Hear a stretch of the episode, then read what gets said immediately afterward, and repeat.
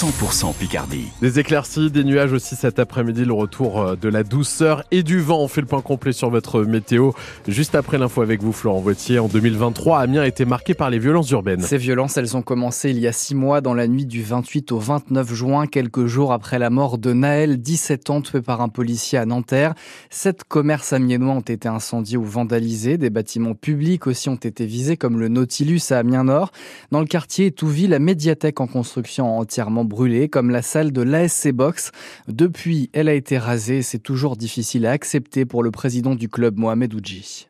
Tous les jours, quand on fait nos entraînements, on passe devant devant un endroit vide, un endroit qui sent la suie, ça sent un peu le, brûlé, et puis qu'à chaque fois qu'on passe devant, ça fait mal au ventre, ça fait mal au cœur. Je comprends également de l'autre côté que ça a été également un quartier abandonné. Moi, je l'ai connu dans les années 70 où euh, il y avait vraiment euh, une osmose hein, de la population, la classe moyenne était encore dans les quartiers, et ce quartier a beaucoup changé parce qu'il s'est paupérisé, la classe moyenne est partie, il y a une pauvreté sociale et qui est de plus en plus difficile. Et puis on se dit également que si euh, nous on arrêtait, ben, ça sera aujourd'hui encore pire. Donc euh, on n'a pas le choix que de prendre en considération ce qui se passe et de continuer à travailler. Six mois après ces violences urbaines, quelle trace porte le quartier d'Étouvie On en parle plus en longueur à 8h20 sur France Bleu Picardie, puisque toute cette semaine, on vous raconte les événements qui ont fait l'année 2023.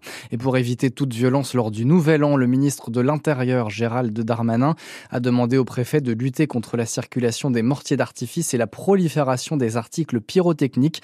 Comme la Somme, l'Oise interdit donc à partir de ce matin 8h et jusqu'au 2 janvier l'achat, la vente et l'utilisation de tout artifice pour les non-professionnels.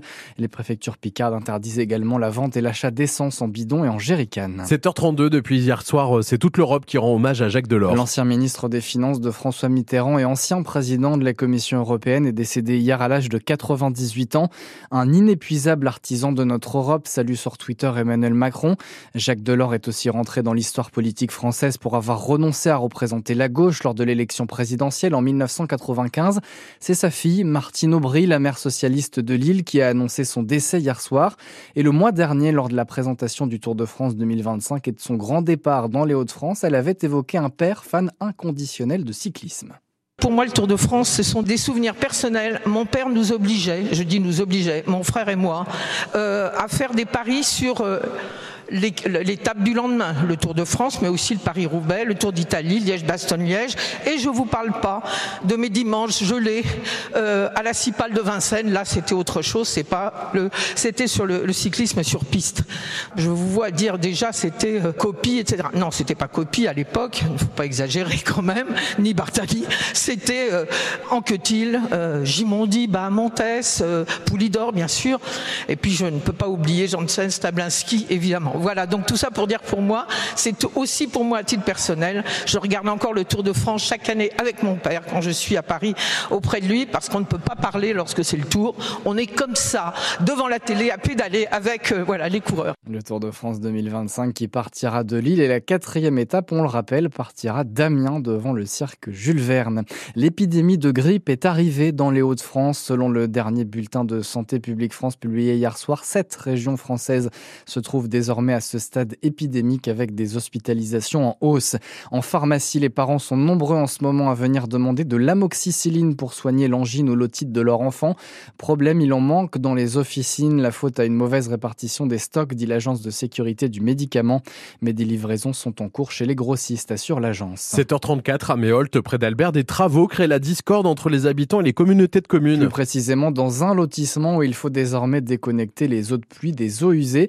C'est obligatoire depuis 2019, mais les travaux sont chers et à la charge des habitants, entre 4 et 6 000 euros. Trop cher pour ces habitants qui viennent de créer un collectif, mais ces travaux sont nécessaires, explique Jean-Michel Fournier, le maire de Méholt. Ça s'inscrit dans une logique euh, environnementale. La séparation des eaux de pluie et des eaux d'assainissement est évident qu'aujourd'hui, euh, on ne peut pas déverser les eaux de pluie dans un réseau d'assainissement qui est limité euh, de toute façon en capacité.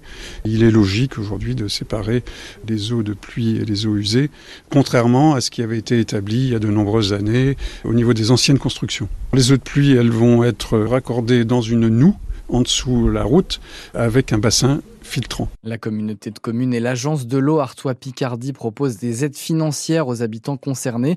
Une fois les travaux lancés, il faudra les terminer sous six mois sous peine de payer une pénalité de 1200 euros.